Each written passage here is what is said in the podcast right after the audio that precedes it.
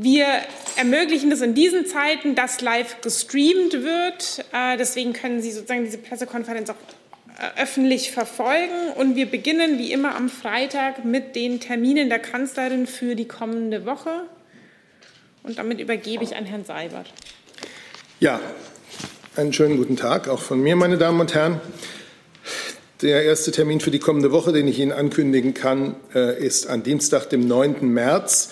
Die Bundeskanzlerin wird an der Verbandstagung des Verbands Kommunaler Unternehmen e.V. VKU digital teilnehmen, dort um 9.45 Uhr eine Rede halten und dann in einem anschließenden Kurzinterview Fragen beantworten. Ebenfalls am Dienstag, dem 9., dann der 13. Integrationsgipfel im Bundeskanzleramt ab 12.30 Uhr, auch aus den bekannten Gründen digital durchgeführt in diesem äh, ja, das ist der letzte in dieser Legislaturperiode und er bringt auch den Abschluss der Arbeiten am Nationalen Aktionsplan Integration der Bundesregierung. Äh, die Staatsministerin, Frau Wiedmann-Maut, steuert ja die Erarbeitung dieses Nationalen Aktionsplans Integration seit dem Auftakt beim zehnten Gipfel. Das war im Juni 2018.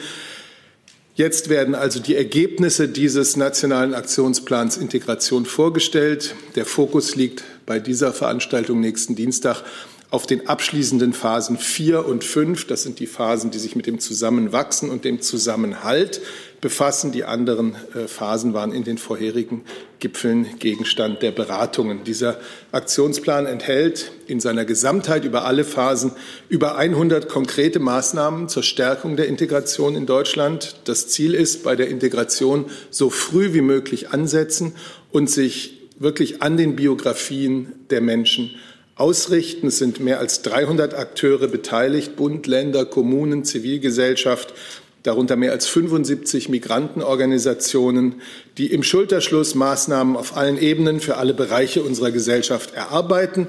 Am Dienstag, wie gesagt, Zusammenwachsen und Zusammenhalt im äh, Mittelpunkt da geht es dann um Themen wie Einbürgerung, politische Partizipation, Antidiskriminierung und Bekämpfung von Rassismus oder auch Diversität in der Wirtschaft. Auch hier wird die Corona-Pandemie thematisch mit hineinspielen, denn die Pandemie trifft viele Menschen ähm, mit Einwanderungsgeschichte besonders hart. Es mussten zum Teil Integrationsangebote im Präsenzformat ausfallen, teilweise auch bis heute. Viele Maßnahmen in diesem nationalen Aktionsplan sind deswegen digital, konsequent digital angelegt, etwa bei den Integrationskursen oder auch bei der Beratung für den Einstieg in den Arbeitsmarkt. Es gibt dann eine Pressekonferenz ähm, gegen 15, kurz nach 15 Uhr. Am Mittwoch 9.30 Uhr Sitzung des Bundeskabinetts unter Leitung der Bundeskanzlerin und dann wird sie am Mittwoch ihre digitale Dialogreihe, die Bundeskanzlerin im Gespräch, fortsetzen. Von 14 bis 15.30 Uhr wird sie mit Mitarbeitern und Mitarbeiterinnen von Hilfs- und Krisentelefonen sprechen. Sie wissen, es hat da im vergangenen Jahr schon fünf solche digitale Bürgerdialoge gegeben. Ähm, in dieser Reihe nun also ein Sechster. Es geht um die Lebenswirklichkeit der Menschen, die sich bei Hilfs- und Krisentelefonen melden, die dort Hilfe suchen. Die Mitarbeiter in, an diesen Telefonen haben buchstäblich ein Ohr äh, für die Bedürfnisse und Probleme der Hilfesuchenden, können auch Einblicke damit der Bundeskanzlerin in deren aktuelle Situation geben, in die aktuelle Situation von Menschen, die vielleicht in den öffentlichen Diskussionen rund um die Pandemie ähm, nur selten gehört werden.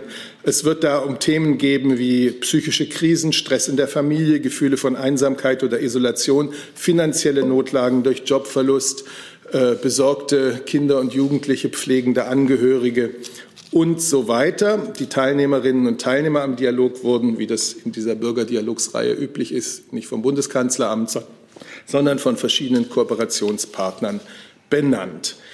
Am Donnerstag, 11. März, dann eine Videokonferenz mit Wirtschaftsverbänden und Gewerkschaften, um erneut über die wirtschaftlichen Folgen der Corona-Pandemie zu sprechen. Das ist das, was ich an Terminen habe. Vielen Dank. Hey Leute, Thilo hier. Unsere naive Arbeit in der Bundespressekonferenz und unsere wöchentlichen Interviews, die sind nur möglich, weil ihr uns finanziell unterstützt. Und damit das so bleibt, bitten wir euch, uns entweder per Banküberweisung oder PayPal zu unterstützen. Weitere Infos findet ihr in der Podcast-Beschreibung. Danke dafür. Gibt es denn Fragen zu den Terminen? Ja. Ich hätte noch eine Frage. Das eine Treffen, was für heute angesetzt war mit den Spitzenverbänden der Wirtschaft, also nicht die Runde mit den Gewerkschaften, sondern das mhm. andere zu den Tests in Unternehmen, das wurde jetzt abgesagt. Ist das für nächste Woche auch schon terminiert? Ja, vielleicht kann ich dazu tatsächlich auch was sagen. Es ist ja so, der breite Einsatz von Schnelltests und von Selbsttests ist jetzt für die kommenden Wochen und für wenige Monate die Brücke bis zu der Zeit, wenn deutlich größere Mengen an Impfstoff zur Verfügung stehen. Das, Test, das Testen hilft uns, ähm, vereinbarte künftige Öffnungsschritte abzusichern. Es hilft uns auch asymptomatisch Infizierte zu erkennen und damit äh, weitere Ansteckungen zu verhindern, Ansteckungsketten frühzeitig zu unterbrechen. Und da ist es von großer Bedeutung, dass die Menschen auch dort, wo sie einen Gutteil ihres Tages verbringen, also am Arbeitsplatz, in den Betrieben, ein solches Testangebot bekommen. Die Bundesregierung erwartet daher, dass äh, die Unternehmen in Deutschland als gesamtgesellschaftlichen Beitrag ihren Beschäftigten das Angebot von mindestens einem Schnelltest pro Woche machen. Es gibt übrigens ja auch längst Unternehmen, die das tun seit geraumer Zeit. Das zeigt, es ist absolut möglich. Und wir sind überzeugt, dass die überwiegende Mehrzahl der Beschäftigten dieses Angebot auch annähme. Darüber sind Bundesregierung und Wirtschaft im Gespräch. Bei der Ministerpräsidentenkonferenz am Mittwoch, das wissen Sie, ist dazu beschlossen worden, das steht ja auch in der Beschluss, im Beschlusstext, dass sich die Bundesregierung mit der Wirtschaft noch in dieser Woche abschließend beraten werde. Bei der Vorbereitung des Termins hat sich gezeigt, dass im Vorfeld weitere Abstimmungen notwendig sind und damit entfällt die für heute 15 Uhr avisierte Videokonferenz der Kanzlerin mit Wirtschaftsverbänden und im Übrigen auch dort beteiligt den Gewerkschaften. Falls es einen neuen Termin gibt, werde ich Sie natürlich in gewohnter Weise informieren. Eine unmittelbar Entschuldigung, ja wird es nächste Woche dann sein? Können Sie das zumindest? Ich werde Sie darüber informieren. Es, wird jetzt, äh, an, an, es werden jetzt die noch zu klärenden Fragen natürlich bearbeitet, äh, um eine Vorlage zu haben, über die dann entschieden werden kann. Da eine unmittelbare Nachfrage dazu, ja. die Kollegin Kurz. Ähm, was sind denn das für Fragen, die da jetzt noch geklärt werden? Und ging es, sollte es bei diesem Treffen auch um diesen Vorstoß der Wirtschaft gehen, dass man ja auch selber gerne impfen möchte für die Betriebsärzte?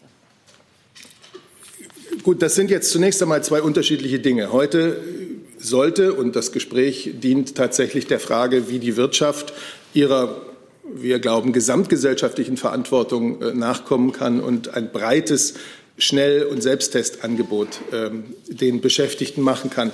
Das Impfen ist etwas, äh, was, wo, die, wo die Wirtschaft, also konkret die Betriebsärzte, um die geht es ja dann, wirklich zum gegebenen Zeitpunkt eine sehr wichtige Rolle spielen werden, weil sie das Vertrauen der Belegschaften haben, weil sie Erfahrung damit haben, äh, beispielsweise Grippeimpfungen äh, saisonal zu machen. Und da werden die, äh, da werden die Betriebsärzte eine, eine sehr, sehr nützliche Rolle spielen können. Das ist aber nicht jetzt der Fall, weil das muss natürlich dann einsetzen, wenn insgesamt so viel äh, Impfstoff vorhanden und geliefert ist. Diese Zeit wird ja dann auch kommen ähm, dass man nicht den Impfstoff jetzt äh, besonders vulnerablen Gruppen, die in Impfzentren beispielsweise ähm, geimpft werden, wegnehmen müsste. Also dieser Zeitpunkt wird kommen. Das Impfen, das spielt äh, ganz eindeutig. Ich glaube auch, dass der Gesundheitsminister sich dazu heute schon geäußert hat.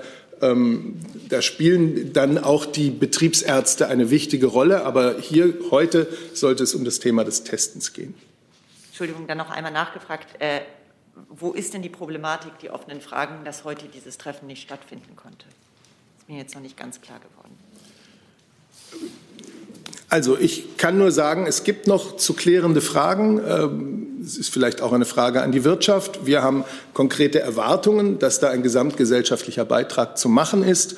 Und das ist aber natürlich etwas, was in verschiedenen Punkten geklärt werden muss. Und heute ist der Stand noch nicht so, dass man heute schon abschließend beraten könnte.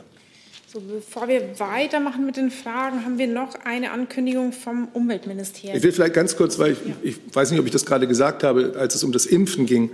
Wir begrüßen natürlich die Bereitschaft äh, der Unternehmen, die jetzt ja sich in vielen Wortmeldungen ausdrückt, äh, tatsächlich auch mit den Betriebsärzten in den Betrieben sich in der Impfkampagne zu, zu engagieren. Das wollte ich auf jeden Fall noch hinzugefügt haben.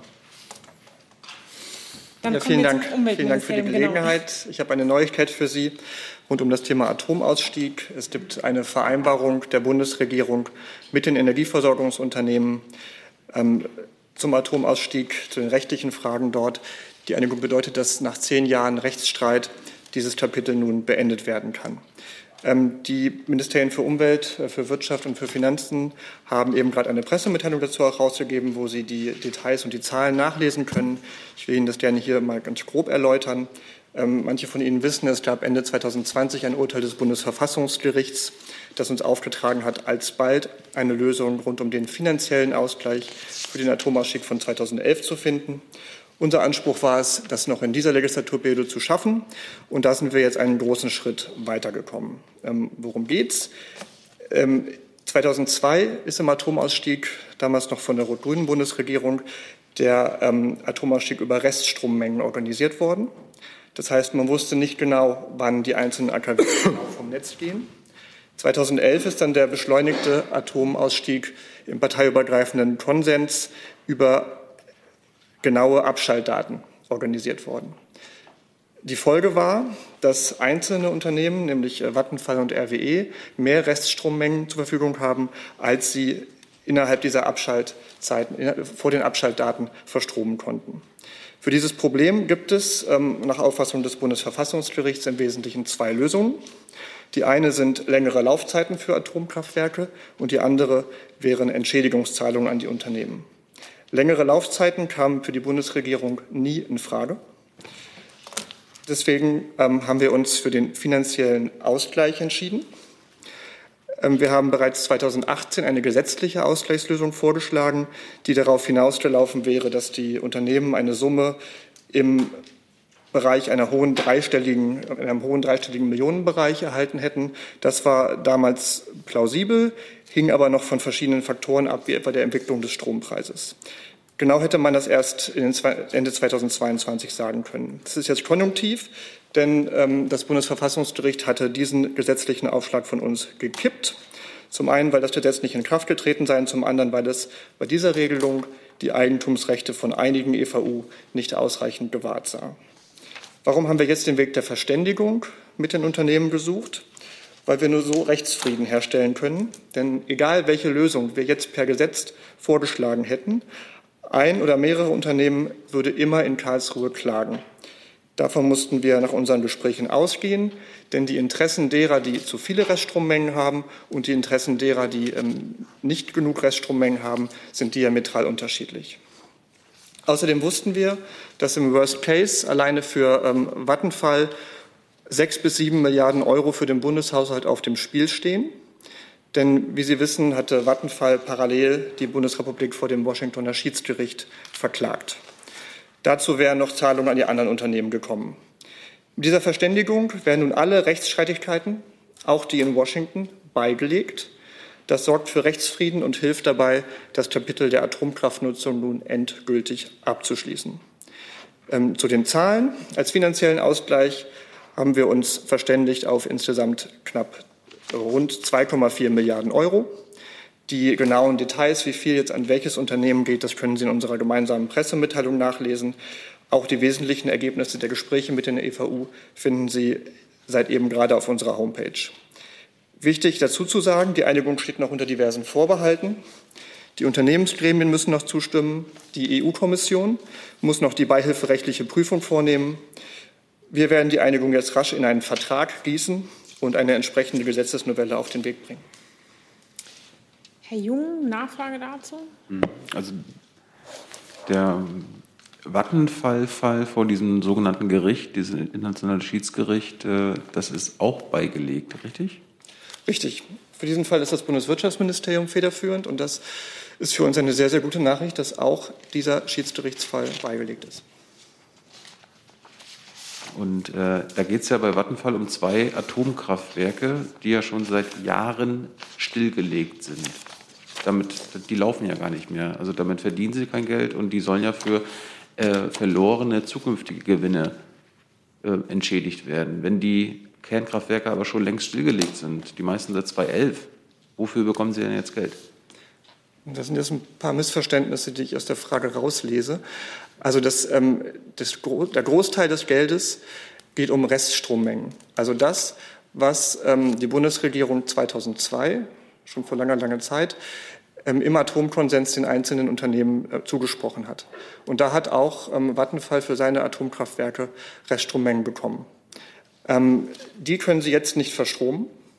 Und für diese Mengen, die nicht verstromt werden können, hat Vattenfall Anspruch auf einen finanziellen Ausgleich, genauso wie auch ähm, RWE.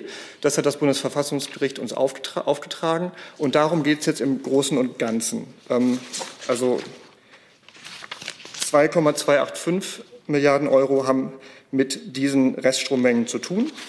Ein kleinerer Teil, insgesamt 142,5 Millionen Euro, ähm, da geht es um die entwerteten Investitionen, also das, was Unternehmen investiert haben, als sie 2010 im Herbst glaubten, dass Laufzeitverlängerungen kommen, bis sie dann im März 2011 wussten, dass sie darauf nicht mehr vertrauen können. Da geht es aber nicht um Vattenfall, sondern da geht es um die anderen drei Energieversorgungsunternehmen. Herr Jessen dazu? Ja, Frage ans Wirtschaftsministerium und ans Umweltministerium, Stichwort Energiecharta.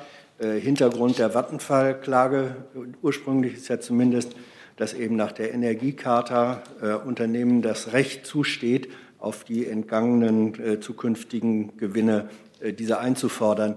Ähm, diese Energiecharta ist, glaube ich, von 55 Staaten unterschrieben worden.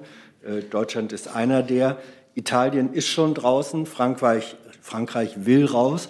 Wäre es vor dem Hintergrund dieser Klagen nicht sinnvoll, wenn Deutschland auch sagt, einem Pakt, der uns so sehr benachteiligt, wollen wir nicht länger angehören? Der Vorschlag von Italien und Frankreich ist ja, dass die EU kollektiv da rausgeht. Wie ist die deutsche Position dazu? Vielleicht Herr Wagner und auch ein Umweltministerium.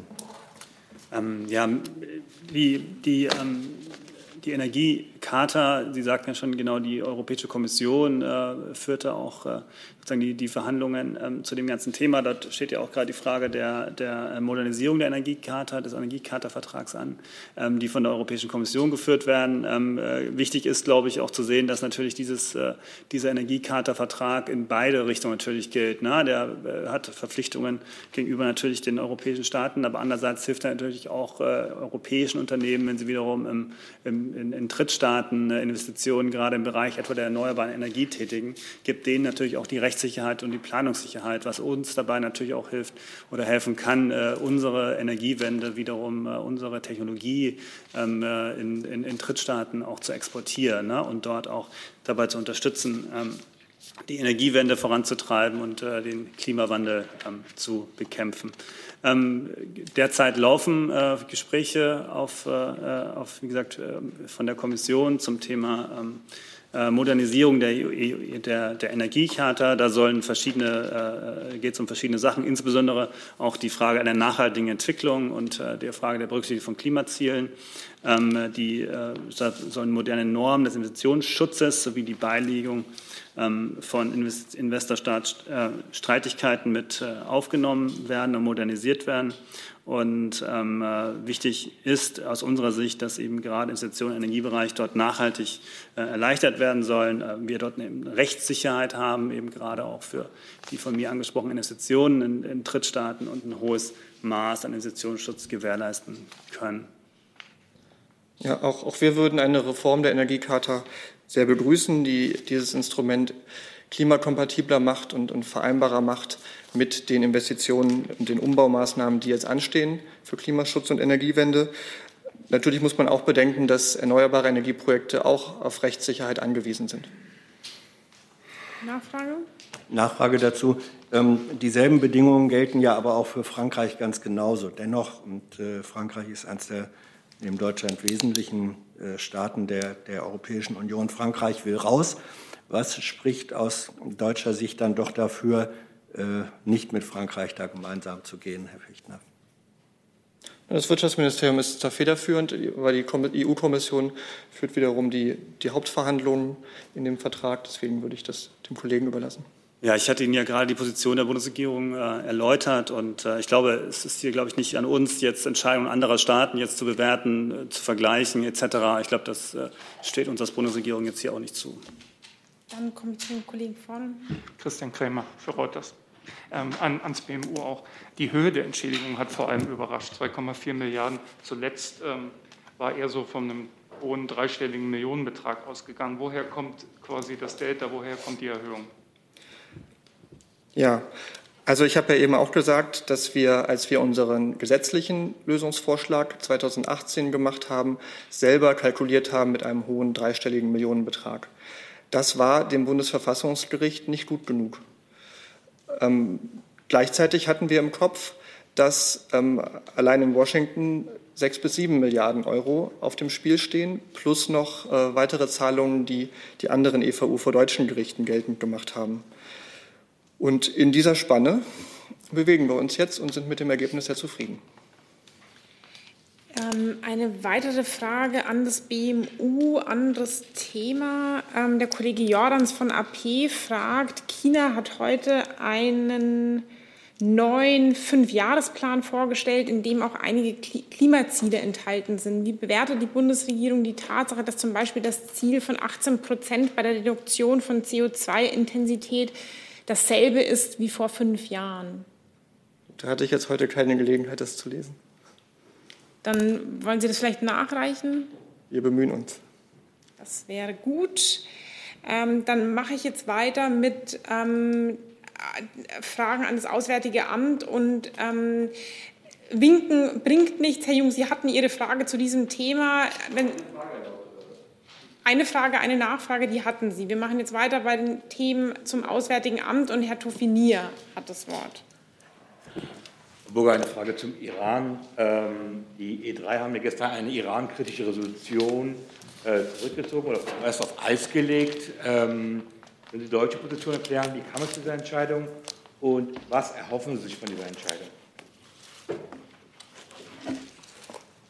Entschuldigung. Ja, das ist das Ergebnis eines längeren vertraulichen Abwägungsprozesses. Ähm, unsere Auffassung ist, dass die Transparenz des iranischen Nuklearprogramms keine Verhandlungsmasse sein darf, sondern sie ist die Grundlage erfolgreicher Verhandlungen. Ähm, und diese Pflichtverletzungen wurden im Übrigen auch von den E3 und vielen weiteren Boardmitgliedern in der Sitzung des Gouverneursrats thematisiert. Sie können das in dem Statement der E3 nachlesen, welches unsere ständige Vertretung in Wien veröffentlicht hat. Darüber hinaus konzentrieren wir uns jetzt weiter auf den diplomatischen Track. Iran muss jetzt beweisen, dass sie es ernst damit meinen, das JCPOA wieder vollumfänglich wiederbeleben zu wollen. Der Einstieg in einen Dialog mit den JCPOA-Partnern und den USA koordiniert von EAD wäre hierfür jetzt das richtige Zeichen. Der Iran fordert weiterhin, dass die Trumpschen Sanktionen aufgehoben werden. Wie steht die Bundesregierung dazu? Das habe ich Ihnen gerade gesagt. Aus unserer Sicht ähm, äh, muss Iran beweisen, dass sie es ernst damit meinen, ähm, das JCPOA wieder vollumfänglich wiederbeleben zu wollen. Von Seiten der USA hat es dafür schon äh, deutliche Signale gegeben, dass man ähm, jetzt auf Diplomatie setzt ähm, und äh, dass man gesprächsbereit ist. Und aus unserer Sicht liegt der Ball jetzt vor allem im Feld der Iraner. Dann bin ich mit einem neuen Themenkomplex bei Herrn Jolkfer. Ist das Mikro an? Wirtschaftsministerium. Ja. Ähm, und zwar seit äh, äh, vorgestern ist bekannt, dass die USA im Zuge der Nawalny-Sanktionen auf die sogenannte Entity List auch drei deutsche Firmen gesetzt haben, und zwar die Pharma Contract, Riol Chemie und Chimconnect. Frage, ähm, sind diese drei Firmen dem Wirtschaftsministerium oder der Bundesregierung bekannt? Und wie bewertet die Bundesregierung die Tatsache, dass drei deutsche Firmen auf diese schwarze Liste gesetzt wurden. Auswärtige Amt, das federführend ist für die Sanktionen. Ja, ich kann Ihnen vielleicht zunächst mal zur Einordnung sagen äh, über die äh, Sanktionsschritte ähm, vom Dienstag, ähm, dass wir es äh, begrüßen, dass es hier ein abgestimmtes Vorgehen gibt zwischen den USA und der Europäischen Union gegeben hat. Ähm, also ähm, die USA haben ja insgesamt sieben Personenlistungen wegen der Vergiftung, Verfolgung und Verhaftung von Alexei Nawalny ähm, äh, verkündet. Das ist aus unserer Sicht ein, ein wichtiger Beitrag und wenn Sie sich die Namen auf dieser Liste anschauen, werden Sie feststellen, dass es einen großen Gleichlauf zwischen äh, den äh, ähm, Sanktionen, die die Europäische Union beschlossen hat, und den Maßnahmen der USA angeht. Ähm, nun ähm, bezüglich der ähm, Liste, der sogenannten Entity List, die Sie ansprechen. Dazu hatte uns die US-Seite informiert, dass im Zuge dieser US-Maßnahmen auch drei in Deutschland registrierte Unternehmen auf diese ähm, Entity List gesetzt werden. Ähm, da handelt es sich nicht im engeren Sinne um Sanktionslistungen, insbesondere auch nicht um äh, extraterritoriale Sanktionen, sondern um Maßnahmen der US-Exportkontrolle. Und dazu stehen wir mit der US-Regierung im Austausch. Das war nicht die Frage. Äh, das ist mir auch bekannt. Das ist, ich habe auch nicht gesagt, das sind Sanktionen, sondern es geht um die, diese Entity List. Die Frage war, ob diese Firmen der Bundesregierung bekannt sind, ob äh, äh die Bundesregierung weiß, womit sich diese Firmen beschäftigen. Ich weiß nicht, ob das Wirtschaftsministerium da im Bilde sind. Also ich kann jetzt für das Bundeswirtschaftsministerium jetzt hier nicht äh, Aussagen machen, was wir über Einzelunternehmen wissen, ähm, kann ich Ihnen tatsächlich jetzt für bestimmte Unternehmen nicht sagen. Ganz generell sind wir natürlich mit der Wirtschaft in Kontakt und äh, im Austausch mit den Verbänden, aber jetzt äh, zu einzelnen Unternehmen äh, hier Stellung zu nehmen oder was wir wissen und äh, das kann ich an dieser Stelle nicht machen. Man kann sich über diese Unternehmen aber zum Beispiel auch über das Handelsregister informieren. Das habe ich. Dann noch eine weitere Frage zum Thema Russland, die sich an Sie richtet, Herr Seibert. Der Kollege Benedikto von der Nachrichtenagentur Rockley fragt, ähm, wie Sie oder was Ihr Kommentar zu der jüngsten Entscheidung der Deutschen Commerzbank ist, die Konten der RT-Videoagentur Rockley und der RT.de Production GmbH bis zum 31. Mai zu schließen. Mein Kommentar dazu ist kein Kommentar. Das ist nichts, was die Bundesregierung betrifft. Gut, dann sehe ich jetzt dazu weitere Fragen. Herr, Sie hatten Ihre zwei Fragen zu diesem Thema nochmal, alles klar? Ja, Herr Burger, aber äh, dazu hat sich jetzt die Sprecherin des russischen Außenministeriums geäußert und auch im Gespräch mit Miguel Bürger, Bürger in äh, Berger, Entschuldigung, in Moskau war dieses Thema auch ein, ein Thema. Gibt es da keinen Kommentar vom Auswärtigen Amt? Also es ist ja nicht das erste Mal, dass die russische Regierung versucht, uns für eine privatrechtliche Geschäftsbeziehung zwischen RT und seinen Banken verantwortlich zu machen. Ich kann für die Bundesregierung noch mal klipp und klar feststellen, dass die Bundesregierung in keiner Weise auf die Commerzbank im Sinne einer Beendigung der Geschäftsbeziehungen hingewirkt hat. Und wir haben auch keine Kenntnis von äh, sonstigen äh, Geschäftskonten von Russia Today. Und insofern ähm, geht auch äh, die ähm, die Drohung von russischer Seite mit harten Vergeltungsmaßnahmen ähm, völlig an der Sache vorbei. Herr Krämer dazu auch? Anderes Thema. Anderes Thema, dann machen wir aber jetzt thematisch mal weiter, aber auch ins Auswärtige Amt? Nee, nee.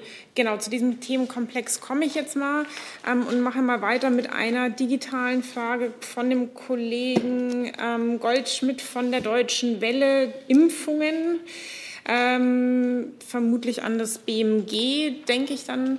Ähm, vorausgesetzt, es ist genug Impfstoff da, was wäre eine realistische Vorstellung davon, wie viele Personen täglich geimpft werden können, wenn sowohl in den Impfzentren als auch in den privaten Arztpraxen geimpft wird? Ähm, dazu stehen wir derzeit im Austausch. Ähm, meines Wissens hat sich auch Minister Spahn dazu schon mehrfach geäußert. Ähm, wenn wir tatsächlich äh, so, so, viel Impfstoff zur Verfügung haben, dass wir damit in die Fläche gehen können, dann könnten wir ähm, Impfungen von 2,5 bis 5 Millionen äh, pro Woche ähm, erreichen. Und wir sprachen schon darüber, die Gruppe der Betriebsärzte nicht zu vergessen, denen dann auch eine wichtige Rolle zukommt. Und die sind aber in diesen Zahlen schon äh, mit eingeschlossen? Wir sprechen erstmal von der niedergelassenen Ärzteschaft und den Impfzentren. Okay. Ähm, dann zum Thema Impfstoffexporte. Der Kollege Jordans von AP fragt, hält die Bundesregierung das Vorgehen der italienischen Behörden für richtig, den Export von einer Viertelmillion AstraZeneca-Impfdosen nach Australien zu stoppen?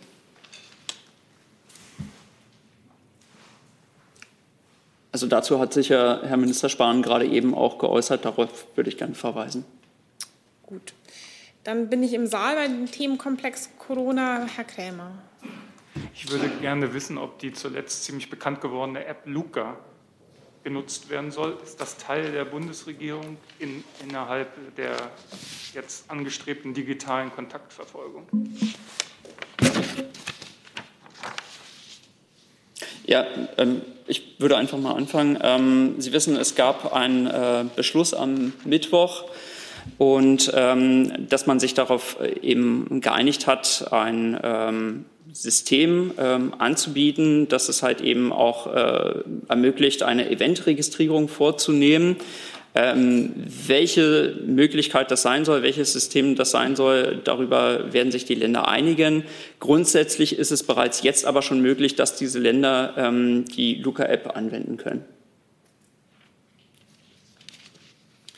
Dann Herr Reitschuster. Herr Güte, die Minister haben heute erklärt, dass es genügend Schnelltests gibt. Das noch auf. Dann bin ich beim falschen, Entschuldigung. Ja, jetzt, jetzt, ist es rot, wunderbar. Herr Gülde, nochmal. Die Minister haben heute erklärt, dass es genügend Schnelltests gibt in den Lagern, dass es aber Probleme mit der Anwendung gibt, weil es an Personen fehlt und dergleichen. Wie kam es zu dem Problem und was konkret wollen Sie machen, um das möglichst schnell aufzuholen? Danke. Mir sind ehrlich gesagt keine Probleme in der Anwendung bekannt. Also wie diese ähm, Antigen-Schnelltests anzuwenden ist, ähm, darüber geben wir Auskunft über das äh, PI und das äh, Bundesinstitut für Arzneimittel und Medizinprodukte. Insofern sind mir jetzt keine Anwendungsprobleme da bekannt. Darf ich ganz kurz nicht Anwendung, sondern es fehlt an Leuten als Erklärung, sagt der Herr Minister Laumann heute. Also man hat nicht genug Personal zum Anwenden, nicht technisch in der Anwendung, sondern er sagte, man kann die nicht an den Mann bringen sozusagen. Mhm. Genau, und dazu hat ja auch Herr Laumann ähm, Stellung genommen, dass die Länder dann an entsprechenden Lösungen arbeiten. Also er hat das Beispiel für NRW dann halt eben gebracht, dass es da beispielsweise so eine, ähm, ähm eine freiwillige Plattform gibt, die, äh, mit der man dann halt eben tatsächlich Personal für diese Testungen dann ähm, bereitstellen kann. Und insofern muss ich da tatsächlich auf die Länder verweisen. Also man hat sich ja in der MPK halt eben darauf geeinigt, diese Tests anzubieten für die Anwendung, aber und den Vollzug sind dann die Länder verantwortlich. Die Länder sind dafür verantwortlich. Der Kollege Palop von der spanischen Nachrichtenagentur EFE e fragt zum Thema Osterferien und richtet sich dabei an Herrn Seibert, an das Gesundheitsministerium und an das Wirtschaftsministerium. Ich weiß nicht, ob alle drei das beantworten äh, wollen oder sollen. Glauben Sie, dass in, an Ostern das Reisen und Tourismus in Deutschland sowie ins Ausland wieder möglich sein wird? Ich glaube, dass die Frage des Glaubens hier jetzt nicht äh, wirklich weiterführt. Ostern 2021 kann hoffentlich man kann auch sagen, vielleicht sicherlich mehr möglich sein als Ostern 2020, aber abschließend lässt sich das noch nicht beantworten. Ähm, Sie kennen die erweiterten Kontaktregeln, äh, die gelten werden. Das ist eine, eine Verbesserung, wenn man so will, gegenüber dem letzten Osterfest. Äh, am 22. März gibt es eine weitere Beratung von äh, Bundesregierung und Ministerpräsidenten. Und da wird sicherlich auch das Osterfest, die Osterzeit, die Osterferien noch mal Beratungsgegenstand sein jetzt nicht, dass Sie, wollen Sie ergänzen? Nichts zu ergänzen. Okay. Ähm, dann komme ich zu Frau Buschung. Aber anderes Thema, ne? Ja, aber auch Themenkomplex Corona im weitesten Sinne, oder? Nee? Okay, dann habe ich es falsch im Kopf. Dann machen wir beim Thema Corona noch weiter. Dann bin ich bei Herrn Jung, auch nicht Corona. Herr Jessen, Corona? Ja. Ja, ich hätte eine Frage ähm, zur Bewertung der neuen Impfallianz Israel, Dänemark, äh, Österreich von Seiten der Bundesregierung?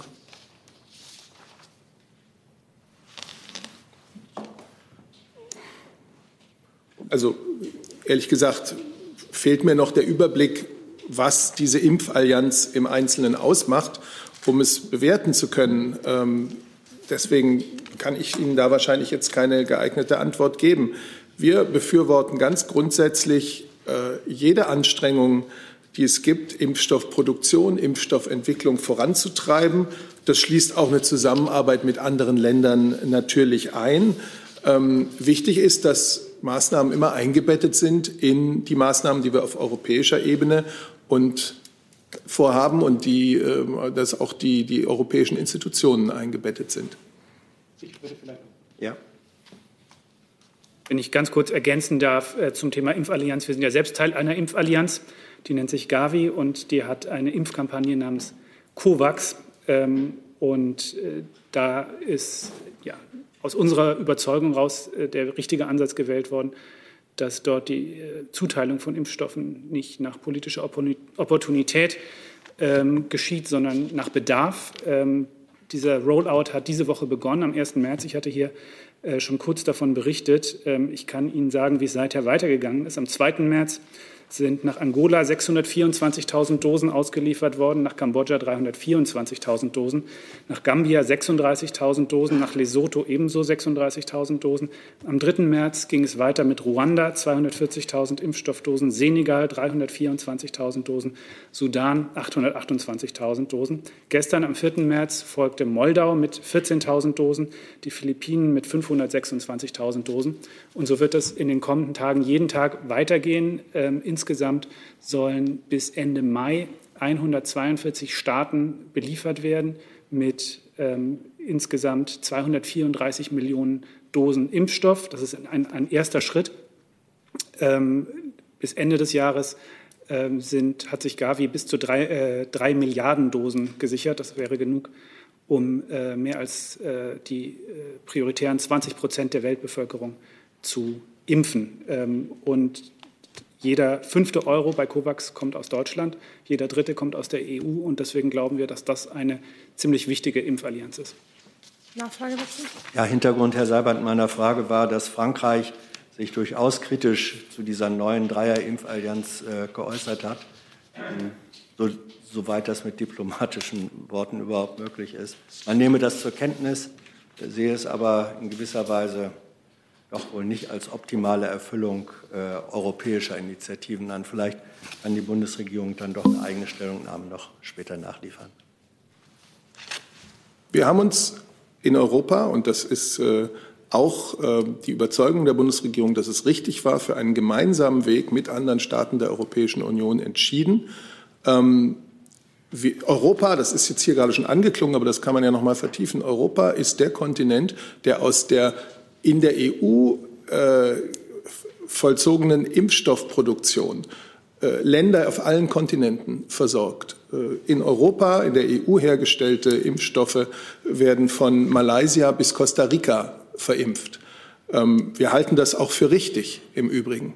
Und äh, bei diesem europäischen Ansatz, der sich durchaus unterscheidet von dem amerikanischen Ansatz, was die Produktion betrifft beispielsweise, ähm, bleiben wir und sind überzeugt, dass er uns jetzt auch, er hat uns bis hier gebracht und jetzt kommen Zeiten, in denen wir sehr berechtigt davon ausgehen können, dass große Mengen von Impfstoffen äh, nicht nur von den jetzt schon drei zugelassenen äh, Herstellern äh, auf uns zukommen werden, sondern dass auch weitere Impfstoffe demnächst äh, genehmigt werden, dass die Zahl der zur Verfügung stehenden Impfdosen sich dann in Europa und natürlich damit auch in Deutschland erheblich erhöht möchte vielleicht einfach noch auf ein, äh, eine Äußerung des Außenministers äh, von gestern verweisen in der Pressekonferenz mit dem serbischen Außenminister, ähm, wo er, ich paraphrasiere das jetzt mal, zu einer gewissen Gelassenheit aufgerufen hat äh, mit Blick auf die Impfstoffdiplomatie anderer Staaten ähm, und gesagt hat, wenn man sich all diese Zahlen einmal anschaut, was Europa leistet und bereits geleistet hat, dann brauchen wir uns damit nicht zu verstecken, dann können wir das auch mit einem gewissen Selbstbewusstsein und einer gewissen Gelassenheit betrachten, was andere tun. Der Kollege Guggemoos von MBR fragt, warum müssen Geimpfte laut dem aktuellen Beschluss Schnelltests machen, um an Außengastronomie, Theater und so weiter mitmachen zu können, beziehungsweise diese Einrichtungen besuchen zu können? Ja, auch das äh, ist natürlich ein Beschluss der äh, Ministerpräsidentenkonferenz von Mittwoch. Und ich möchte noch mal darauf verweisen, äh, dass Menschen eine Impfung erhalten haben, ähm, sowohl eine Erst- als auch eine zweite Impfung. Heißt noch nicht, dass sich ein vollständiger Impfschutz aufgebaut hat.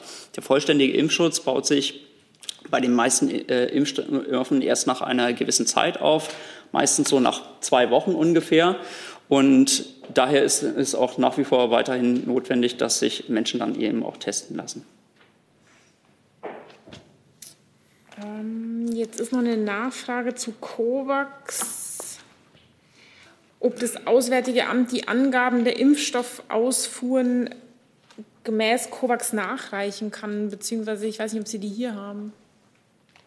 Ich habe ja gerade eine Liste vorgetragen von Impfstoffdosen, die in, bis zum heutigen Tag von COVAX ausgeliefert genau, wurden. Genau, und ich glaube, ich glaube da ging es ähm, um die Bitte, das sozusagen nochmal schriftlich äh, rumzuschicken. Ja. Ansonsten kann man das auch nochmal nachhören. Der Livestream ist ja auch online zu finden. Dann muss man einfach nochmal sozusagen da reinklicken. Ja. Und es gibt ja ganz Protokoll. tolle Kolleginnen genau. und Kollegen, die ein Wortprotokoll Und auch das.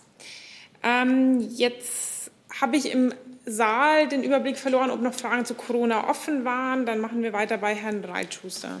Nochmal eine Nachfrage an Herrn Seibert. Es gab diese Woche schon die Frage wegen einer symbolischen AstraZeneca-Impfung der Kanzlerin. Da gab es Forderungen. Sie haben völlig zu Recht darauf hingewiesen, das Alter, dass das nicht zutrifft. Jetzt soll ja die Altersgrenze verlegt werden. Da wäre die Kanzlerin dann in diesem Altersbereich. Äh, ändert sie deswegen ihre Absichten? Hält sie das für möglich, sich impfen zu lassen?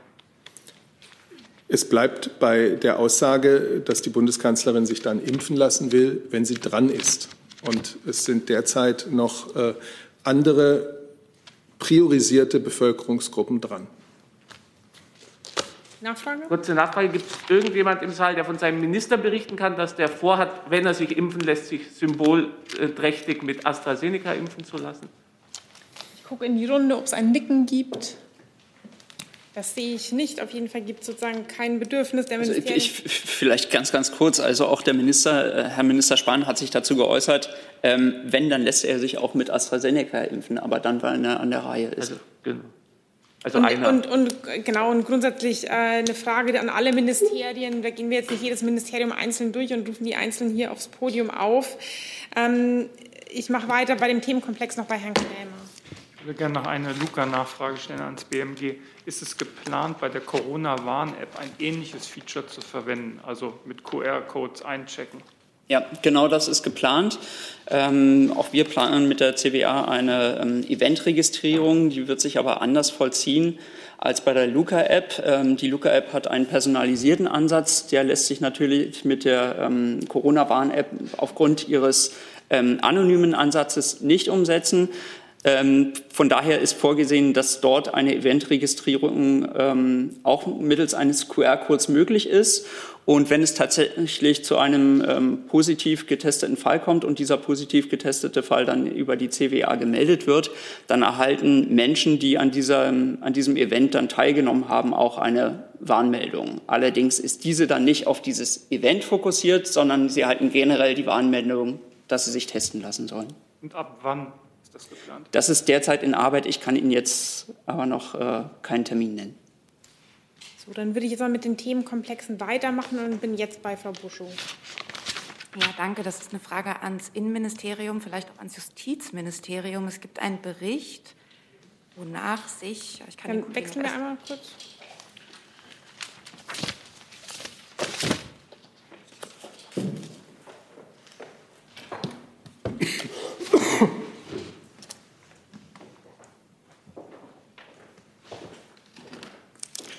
gibt einen Bericht, wonach sich Ihre beiden Ressorts bzw. Minister ähm, verständigt haben, wie man mit dem Wunsch nach einer Streichung des Begriffs Rasse aus dem Grundgesetz umgeht. Und demnach soll künftig im Grundgesetz davon die Rede sein, dass man nicht aus rassistischen Gründen benachteiligt werden darf. Und das soll wohl nächste Woche schon im Kabinett sein. Können Sie das so bestätigen? Ja, vielen Dank für die Nachfrage. Ähm, es ist richtig, dass wir einen entsprechenden Entwurf ähm, in die Ressortabstimmung gegeben haben und dass insoweit auch eine Einigung zwischen der Bundesjustizministerin und dem Bundesinnenminister erzielt werden konnte. Kabinettstermine äh, wie üblich erst am Montag. Das kann ich auch für das BMI bestätigen. Aber diese Formulierung aus rassistischen Gründen können Sie auch bestätigen.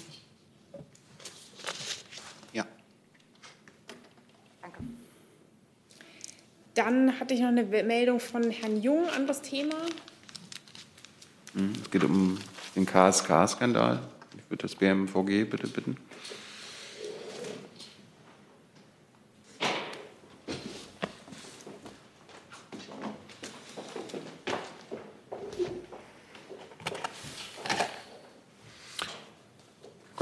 Da ging es ja heute oder die letzten Tage im Verteidigungsausschuss auch immer wieder um das Thema was jetzt immer noch unklar ist, wann wusste die Ministerin von der Munitionssammelaktion? Also meiner Ansicht nach ist das überhaupt nicht unklar. Sie hat sich da ja eindeutig geäußert, dass sie erst nach äh, der Berichterstattung zum Fall Philipp S. davon äh, erfahren hat. Was ist, können Sie das Datum nennen? Genau, Datum können Sie auf, glaube ich, sogar unseren Pressemitteilungen oder unserer Seite nachlesen, ähm, im Februar dieses Jahres. Und davor hat die Ministerin nie davon erfahren. Und dann würde mich noch interessieren, wie geht das Ministerium mit heutigen Generälen um, die in den letzten Jahren im KSK tätig waren? Da ist es ja, daher kann Herr Kreitmeier nicht nur das Bauernopfer jetzt sein, oder? Da hat sich die Ministerin auch in ihrem Statement nach dem letzten Verteidigungsausschuss deutlich geäußert, dass sie auch die Jahre 2019 und 2017 und davor sich anschauen möchte und da weiter ähm, auf Untersuchungen drängt. Gibt es weitere Fragen ans Verteidigungsministerium? Ja. Ähm, direkt anschließend dazu. Äh, der Skandal um Philipp S. kam ja letzten Frühling, ähm, wurde bekannt. Im Sommer äh, hat die Verteidigungsministerin eine, ein Interview gegeben äh, in der ARD, wo sie gesagt hat, sie wüsste nicht, äh, wie das alles zustande gekommen sei. Und der Skandal ist erst jetzt rausgekommen. Insofern spielt diese, dieser Zeitpunkt, wann sie genau davon wusste, glaube ich, tatsächlich eine sehr wichtige Rolle. Das teile ich, diese Ansicht. Gut.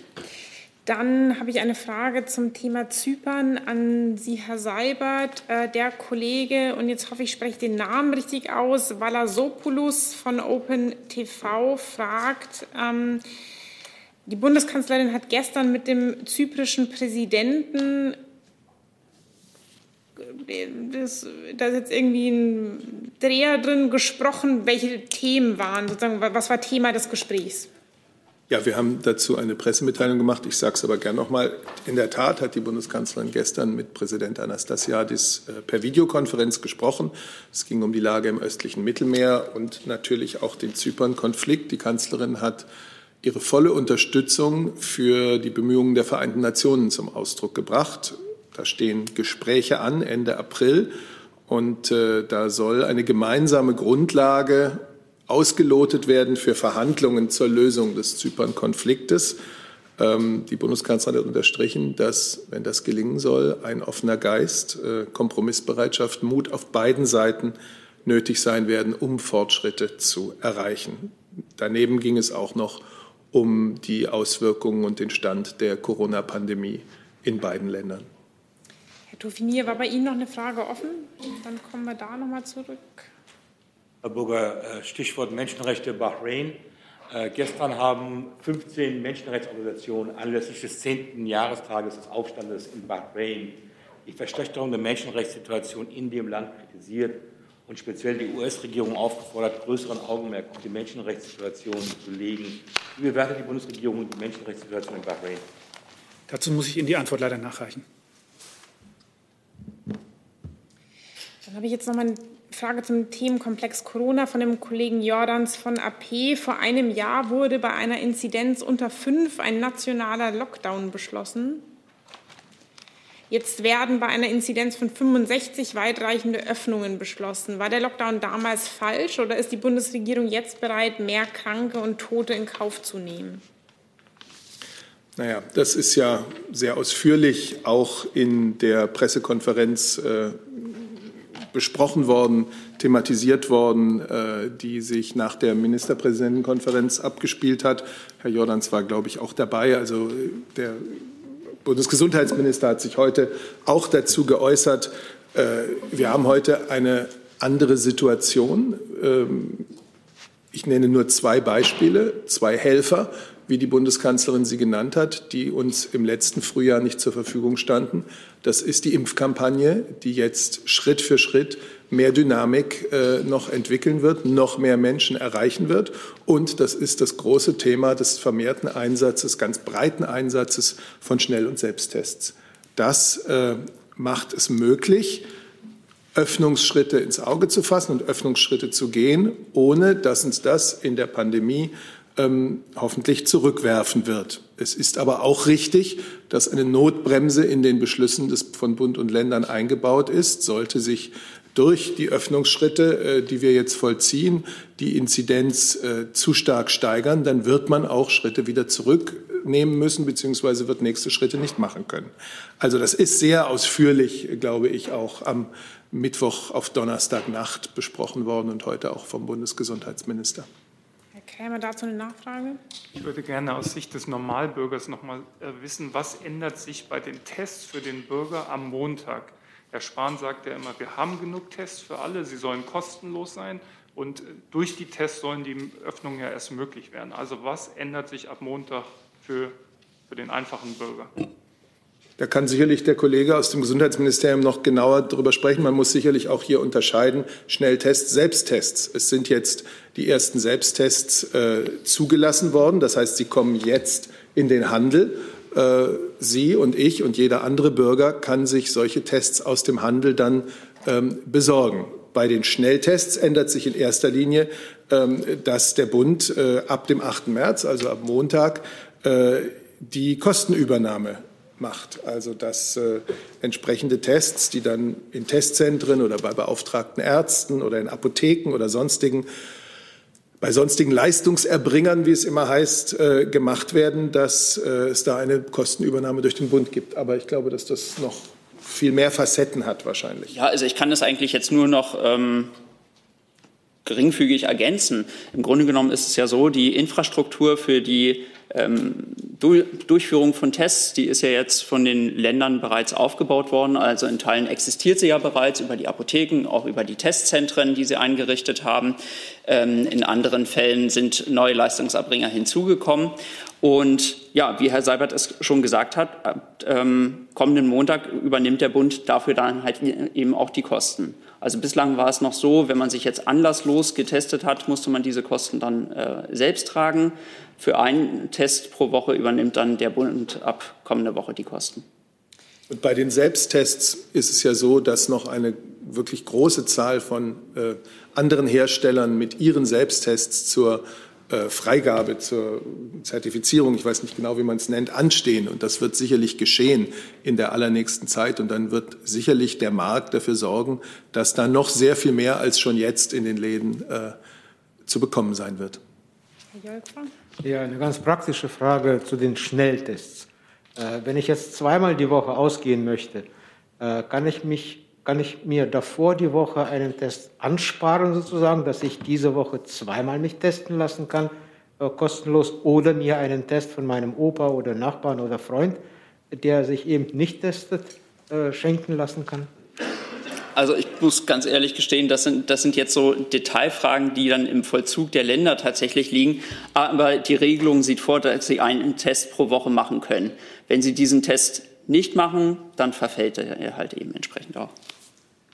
Dann bin ich mal bei der Kollegin äh, rechts hinten. Ja. Ähm, an Herrn Seibert. Ähm, in Istanbul gibt es eine deutsch-türkische Universität, ähm, errichtet gemeinsam von der Republik Türkei und der Bundesrepublik Deutschland. Äh, da hat ein Dozent in letzter Zeit viele homophobe Aussagen getätigt, wie Homosexualität sei eine Perversion. Und in Bezug auf Studentenbewegungen von einer Universität hat er geschrieben, wo sind die alten Führer?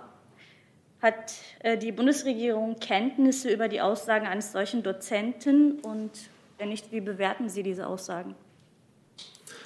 Also mir liegen überhaupt keine Informationen darüber vor. Äh, deswegen möchte ich das auch nicht bewerten. Ähm, ja, mehr kann ich dazu nicht sagen. Es wäre etwas, was zunächst einmal herausgefunden werden muss, was das für Aussagen sind. Ähm, aber es ist ja auch nicht so, dass die Bundesregierung äh, diese Universitäten betreibt. Dann habe ich eine letzte Frage digital von dem Kollegen Buchwald vom ZDF, die an das Wirtschaftsministerium. Ähm, die taiwanesische Firma Global Wafers will offenbar den Münchner Hersteller Siltronic übernehmen. Diese Übernahme steht aber noch unter dem Vorbehalt der Freigabe durch das Bundeswirtschaftsministerium. Auf welchem Stand befinden sich etwaige Investitionsprüfungen? Wie groß ist die Sorge im Bundeswirtschaftsministerium vor einem Ausverkauf der deutschen Halbleiterindustrie? Ähm, ja, das muss ich hier leider wie sonst an dieser Stelle auch halten, wenn es um konkrete Prüfungen geht oder etwa konkrete Prüfungen, dass wir die nicht im Einzelfall äh, kommentieren können. Muss ich bitte um Verständnis. Und die generelle Frage, wie groß die Sorge vor einem Ausverkauf dieser Industrie ist? Ähm, vielleicht auch nur ganz unabhängig jetzt von diesem Einzelfall ist natürlich das Thema ähm, Mikroelektronik, äh, Chipindustrie für das Bundeswirtschaftsministerium eine sehr, sehr wichtige Branche, die auch äh, der Minister Altmaier ähm, als sehr bedeutend äh, erachtet und deshalb auch, äh, auch äh, ähm, bestrebt ist, sozusagen an, am deutschen und europäischen äh, Standorten ähm, diese Industrie weiter zu fördern und und sicherzustellen, äh, dass wir hier vor Ort auch äh, diese wichtige Schutztechnologie äh, haben. Deshalb gibt es auch die, diese, dieses Förderprogramm, dieses IPSACE, dieses Important Project of Common European Interest, wo, wo wir uns im Bundeswirtschaftsministerium federführend darum gekümmert haben, in, hier europäische Allianzen zu schaffen, wo Unternehmen aus verschiedensten Bereichen zusammenzuarbeiten. Da gibt es mittlerweile zwei dieser Projekte und wo die äh, zum Ziel haben, ähm, grenzüberschreitend, also in Europa in Verbund zusammen diese, diese wichtige Industrie ähm, hier in Europa ähm, weiter auszubauen und äh, auch zu erhalten. Hey Leute, hier sind Thilo und Tyler. Jung und Naiv gibt es ja nur durch eure Unterstützung. Hier gibt es keine Werbung, außer für uns selbst. Das sagst du jetzt auch schon ein paar Jahre, ne? Ja. Aber man muss ja Aber mal wieder darauf halt, hinweisen. Ne? Stimmt halt. Ne? Und ihr könnt uns per Banküberweisung unterstützen oder PayPal. Und wie ihr das alles machen könnt, findet ihr in der Podcast-Beschreibung. Dann habe ich jetzt noch eine Meldung dazu von Herrn Jessen und würde dann die Frageliste schließen. Ja, es ist eine Frage noch zum Thema Corona, nicht speziell dazu. Ist das okay? Ähm, Frage vermutlich ans Gesundheitsministerium. Ähm, die WHO hat sich sehr skeptisch, eigentlich ablehnend gegenüber dem Vorhaben des Impfpasses ausgesprochen. Im Grunde sagen sie, da werde eine Sicherheit vorgetäuscht, ähm, die man noch gar nicht hat. Äh, zieht die Bundesregierung irgendwelche Konsequenzen aus dieser kritischen Haltung der WHO? Wie Sie wissen, Herr Jessen, gab es dazu auf europäischer Ebene eine Einigung, dass man einen solchen ähm, digitalen Impfnachweis ähm, einführt. Es ist natürlich immer die Frage, ähm, welche Konsequenzen hat das? Und äh, insofern auch das ist natürlich nicht äh, immer Gegenstand eines politischen Aushandlungsprozesses. Ähm, aber dass es diesen Nachweis geben soll, ähm, der, an diesem Plan halten wir fest. Und ich meine, es gibt ja bereits auch einen Nachweis in Papierform. Also es gibt ja den Impfausweis. Die Frage ist nur immer, welche Konsequenz folgt daraus? Und das ist, wie gesagt, Gegenstand von politischen Verhandlungen. Aber jetzt zu, zu den Einzelheiten, welche Möglichkeiten es dann gibt, ähm, ob sich Geimpfte freier bewegen können oder sowas, dazu kann ich hier jetzt nichts sagen. Ähm, die Stellungnahme oder Kritik der WHO kam ja nach der europäischen Beschlussfassung. Deswegen mhm. frage ich jetzt danach, äh, akzeptiert denn die Bundesregierung die fachliche Skepsis der WHO, die darin zum Ausdruck kommt? Wir werden uns natürlich diese, diese Stellungnahme ansehen und eingehend prüfen. Dann danke für Ihr aller Kommen und ein, eine Nachreichung vom Auswärtigen Amt noch. Na klar. Herr Tofik Nier, ich darf Ihnen nachreichen zur Menschenrechtslage in Bahrain. Die Bundesregierung beobachtet die Situation der Menschenrechte in Bahrain genau und wir sprechen Defizite, die wir sehen, auch in regelmäßigen Gesprächen gegenüber der Regierung Bahrains an, inklusive verschiedener Einzelfälle, für die wir uns einsetzen.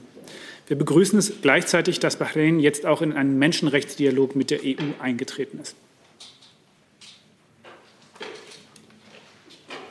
Danke. Dann einen guten Wochenausklang und auf Wiedersehen. I'm thinking of a question.